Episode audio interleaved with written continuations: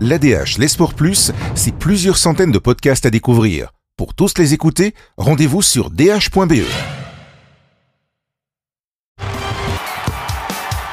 March Madness. Only on CBS. Benoît Doloteur, vous êtes euh, l'un de nos grands spécialistes euh, sport, vous êtes même euh, le chef sport de l'ADH, Oui. les Sports Plus. Comme ça, les fait. présentations sont faites. Euh, vous avez eu euh, la chance de faire, euh, comment on appelle ça, un stage aux États-Unis? Voilà, j'ai décroché une, une bourse Fulbright, donc j'ai passé euh, cinq mois aux États-Unis, dans, dans- dans le Missouri, donc c'est en, en plein milieu, en, en plein Midwest. C'est pas l'Amérique touristique, c'est la, la vraie Amérique. C'est la vraie Amérique. Et vous êtes intéressé à cette occasion au sport universitaire américain. Au sport universitaire américain, il faut planter un petit peu le, le décor. C'est une manière aussi pour certains, enfin c'est comme ça qu'on le représente souvent dans les médias, dans les films, etc. ou quand on raconte des belles histoires, pour certains d'obtenir des bourses pour pouvoir faire des études. C'est le sport est un, un vecteur, je dirais, de, de progression sociale. Oui, tout à fait. Euh, ça commence très tôt dans les lycées. Le, le- le sport dans high school là-bas est déjà très populaire. Les petites villes qui n'ont pas d'université, ben, toutes les petites villes se retrouvent le vendredi soir pour voir les matchs de football locaux qui sont traités dans la presse. Et on continue comme ça jusqu'au système universitaire avec un très fort ancrage local. Et après, éventuellement, il y a une partie qui passe pro. Voilà, il y a une vraie, une vraie communauté, on va dire, un vrai esprit euh, communautaire. Alors, March Madness, c'est la grand-messe du basket universitaire américain. euh, bah, c'est quoi en fait?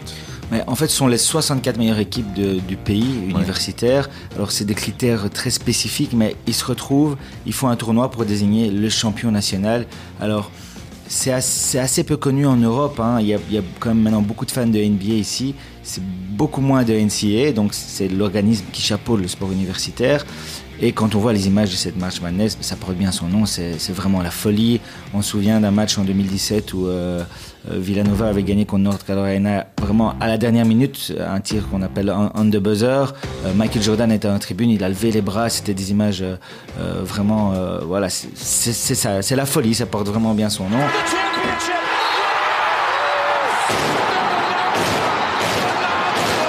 The national champions with Jenkins hitting the winner at the buzzer. Michael Jordan a lui-même gagné en, en 82 un titre, donc c'est aussi quelque part un tremplin pour après une belle carrière euh, en pro. Et puis c'est toute une ambiance aussi, euh, notamment le basket euh, américain, parce que il y a tout un décorum, il y a de la musique, c'est c'est très bruyant en fait aussi. C'est très bruyant, alors c'est c'est vraiment quelque chose qui est brandé. L'expérience, c'est c'est comme un sport pro. Euh, et même quand on descend dans les très petites équipes, euh, moi je suis allé voir des matchs de soccer féminin, il y avait peut-être 200-300 euh, 200-300 personnes dans, dans les tribunes, mais il y a tout ce qui va avant, l'hymne national, euh, la présentation des joueuses, euh, des chants qui sont lancés, des actions marketing. Euh, et alors quand on monte plus haut, là c'est vraiment euh, brandé et aussi médiatisé comme un sport pro ici, comme un club de foot. C'est-à-dire que euh, on n'a pas accès par exemple aux joueurs de l'équipe de foot universitaire parce que même dans des petites équipes, là où j'étais, c'est les, les Columbia Tigers, euh, on ne peut pas aller parler à un joueur, ils parlent presque pas dans les médias, ils sont très protégés euh, parce qu'il y a beaucoup d'argent en jeu. Et l'exemple moi qui m'a frappé, j'étais dans une ville de 120 000 habitants. euh, mais le stade faisait 60 000 places, il était presque plein à chaque fois. Donc on en est là le Moitié de samedi. la ville, euh, s'arrête, il y a le match et il y a un, un vrai ancrage. J'ai aussi vu un derby euh, de basket en Arizona euh, j'ai déjà vu pas mal de matchs NBA, mais j'avais jamais vu une ambiance comme ça dans une salle de basket parce que euh, c'est plus fort. Et forcément, il y a une base étudiante qui est là dans les tribunes, qui fait du bruit, qui est là pour faire la fête. Et alors, il y a quelque chose qui aide aussi, c'est que depuis cette année, la vente d'alcool est autorisée dans les salles et dans les stades de sport universitaire. Donc forcément, ça, ça aide aussi. Oui, ça, ça aide pour la fréquentation, peut-être pas forcément à ce que les gens se tiennent bien non plus. Oui, mais on reste aux États-Unis, donc on est très très loin des excès qu'on peut voir en Europe. Et euh, il peut y avoir un incident ou l'autre, mais ça reste vraiment très bon enfant et on peut facilement aller, même dans ces, dans ces stades universitaires avec des étudiants, on peut facilement aller avec des enfants parce que ça reste aussi familial et bon enfant. Alors, il y a- ça s'accompagne d'une tradition typiquement américaine que vous avez soufflé, le tailgating. Qu'est-ce que c'est le tailgating? Tailgating is you just you make your food, your ribs, your chicken, you drink beers, you, you have fun, you tailgate, you just throw the football, you just you just have a great time, man. So just that's what you do here in America. Alors c'est c'est savoir avec une queue, mais, euh, Voilà, en fait, c'est à voir avec la, la queue des, des, des- des camions qu'ils ont, enfin des, des- des gros pick-up, Ouais. euh, parce qu'ils arrivent là sur les parkings. Euh, à la base, ça a commencé en, en foot pro, donc euh, les immenses parkings, tout le monde arrive là, on, on- on défait le camion, euh, on sort la viande, on sort le barbecue portable, on sort la tonnelle, on sort plein de jeux, et les gens passent toute une après-midi là sur le parking, c'est la grosse fête. Une des raisons euh, qui explique ça, c'est que les bières dans le stade sont très très chères. Environ, on est entre euh, 10 et 15 dollars pour une seule bière. Donc les gens viennent avec ouais. leur canette. Ils picolent beaucoup, ça il faut il faut pas s'en cacher. Ouais. Et donc cette tradition là qui a un peu démarré avec le, fo- le football américain, ils l'ont importé euh, dans le sport universitaire et particulièrement dans toutes les villes universitaires quand il y a un match de football américain, euh, la journée c'est la fête un petit peu dans- c'est la fête dans toute la ville. Et d'ailleurs, ceux qui organisent ces matchs-là, ils aiment pas trop jouer le samedi soir parce que ça veut dire plus, plus d'heures de picole un petit peu pour tout le public et donc plus de éventuellement de d'incidents possibles. Ouais, voilà. de, de risque de dérapage. Donc, euh, si on peut jouer l'après-midi, c'est mieux. Quoi. Euh, comment ça fonctionne d'ailleurs le sport universitaire euh, US Parce que euh, l'Amérique, euh, contrairement à ce qu'on peut penser avec euh, les films dans le Far West, euh, c'est plutôt très organisé, et très catégorisé. Hein. Oui, et c'est même c'est assez difficile à comprendre euh, les divisions, etc. Parce que c'est pas une D1 avec euh, 10 équipes comme, comme on le ferait en Europe. C'est un réseau assez énorme. Euh, le sport numéro un universitaire, c'est le football américain. Il y a trois divisions. Et rien qu'en D1, il y a 130, 130 équipes qui sont réparties en 10, 10 conférences. Et c'est pas simple non plus de comprendre comment fonctionnent les playoffs. Euh, Les conférences, c'est quoi? C'est par région ou c'est par région. Par zone? Donc, euh, pour pas qu'ils se se tapent de la côte est à la côte ouest, mais ça reste euh, quand même parfois des longs déplacements et les équipes universitaires généralement voyagent en avion. En- rien qu'en basket, on a 347 équipes en D1, donc c'est vraiment énorme. Et, côté des joueurs, en fait, ils ont droit à une bourse, mais pas à être payés. Euh, et les règles sont vraiment strictes. La NCAA veille, veille à ça. Euh, et en football américain, par exemple, on a environ 110 joueurs par noyau. C'est c'est- c'est faramineux. Donc par noyau, vous voulez dire par, par équipe quoi. Par équipe. Ouais. Il faut savoir qu'il y a une ligne de défense où les postes sont doublés ou triplés. euh, ils, sont 11, ils, sont, ils sont pourtant que 11 sur le terrain. Une Ouais. ligne d'attaque qui sont des joueurs complètement différents. Une ligne pour juste, juste dégager la balle. Donc ça fait des noyaux énormes. 85 euh, sur 110 ont droit à une bourse. Euh, mais donc ça fait plus de 14 000 joueurs par an qui jouent dans le sport universitaire en NCA. Et il y en a environ euh, peut-être 250 qui iront jouer en pro. Donc, euh, donc voilà, il y en a qui profitent de ça pour avoir des bonnes études, c'est déjà ça. Ouais. Mais il y en a beaucoup qui n'arriveront pas jusqu'au niveau professionnel. Alors il faut, faut les repérer aussi, euh, ces, ces gens-là. Le, le sport universitaire, c'est ça, c'est euh, un tremplin. Oui, c'est un tremplin. Et on a aussi, du coup, tout le côté euh, business qui va avec, euh, recruteur, euh, et aussi Cuba. Euh, et il y a aussi une certaine concurrence entre les, entre les universités. Il y a aussi une certaine hypocrisie quelque part parce qu'ils ne peuvent pas être payés. Et du coup, euh, certains vont, vont avoir tendance, à, vont avoir tendance à, à tricher, un peu à les draguer en leur promettant des choses qui sont à la, limite, euh, à la limite du règlement. Et forcément, il y a tellement d'argent. Le, sport universitaire américain, c'est c'est plus, ça génère plus d'un milliard de dollars par an Parce qu'il y a de la pub, c'est ça? Parce qu'il y a de la pub, des recettes euh, ticketing, euh, du merchandising. Quand vous allez dans une petite université là-bas, vous aurez un méga, ça, a- un a- store qui vend tout aux ça, couleurs a parce le que les gens il y a le fanion, il y a- y a voilà, toute, euh, les la gens tasse, vont porter, euh, vouloir porter les couleurs de la petite équipe universitaire. Et donc ça génère énormément d'argent et quand il y a énormément d'argent forcément il y a aussi de la triche.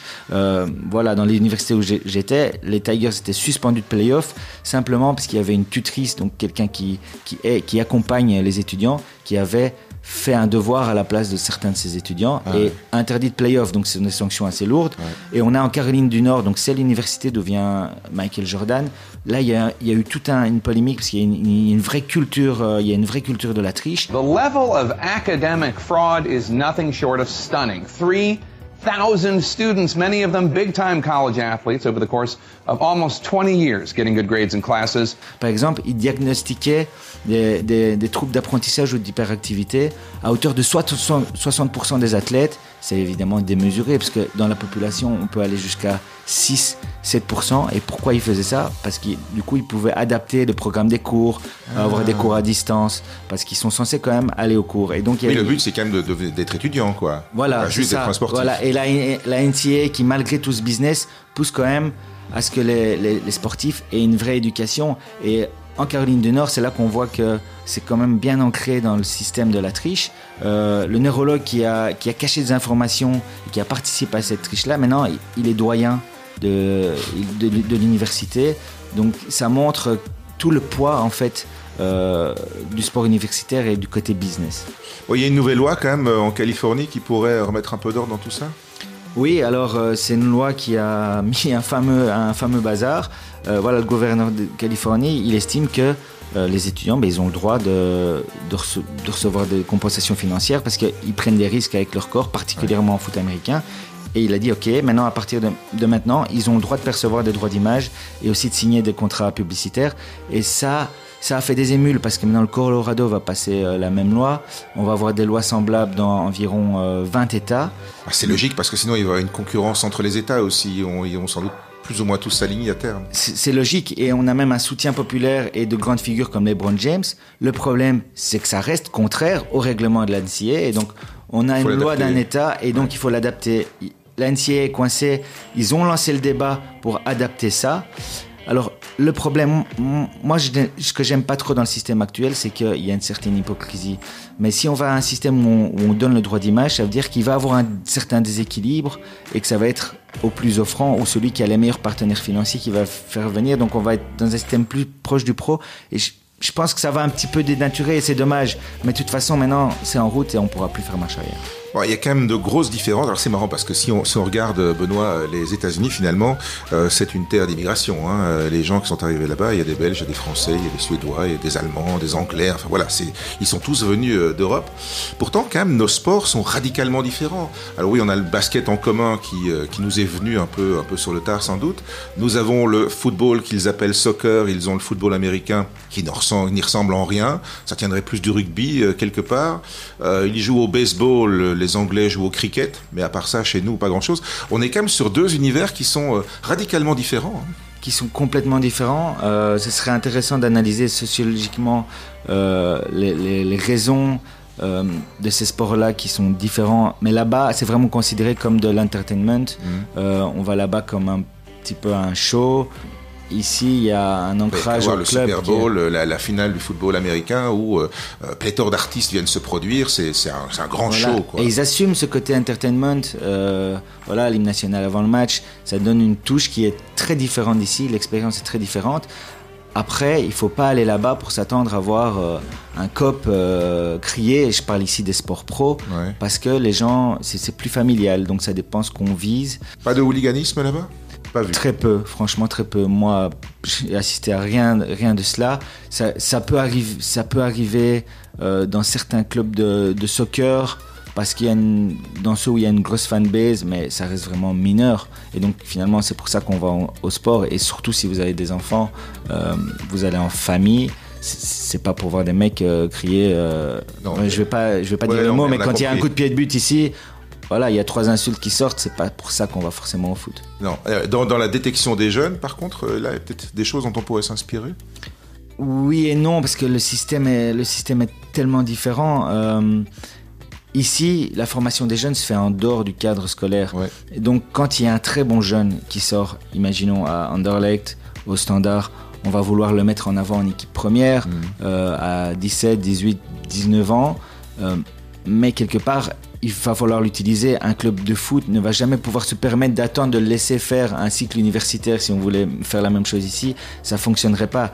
Là-bas, euh, comme je disais, ça commence dans les lycées, euh, puis la formation continue euh, à l'université. Et c'est ce qui permet euh, le fait d'attendre parfois 21, 22, 23 ans pour les avoir. Il y a des exceptions comme euh, euh, Kobe Bryant, LeBron James qui ont sauté l'étape de, de l'université. Mais donc c'est tout un système qui serait pas qui serait pas vraiment euh, applicable en Europe parce qu'ici il faut rent- rentabiliser les, les- les talents plus vite. Ouais, donc conclusion, le sport universitaire US, ça, ça reste quelque chose de vraiment unique et ça ne peut se voir que là-bas. hein. Oui, et je pense que ça restera vraiment comme ça pendant des décennies, voire, voire des, des siècles. Et moi, je t'aimerais juste par un petit conseil. Euh, généralement, je sais, tous mes amis font ça, font ça quand ils vont aux États-Unis. Ils regardent le calendrier des sports majeurs pour voir quel match ils peuvent, a- ils peuvent aller voir. C'est une expérience à faire. Mais si vous avez l'occasion d'aller voir un match universitaire, vraiment, c'est tout à fait autre chose. plus Donc, authentique? c'est- Oui, c'est c'est plus authentique.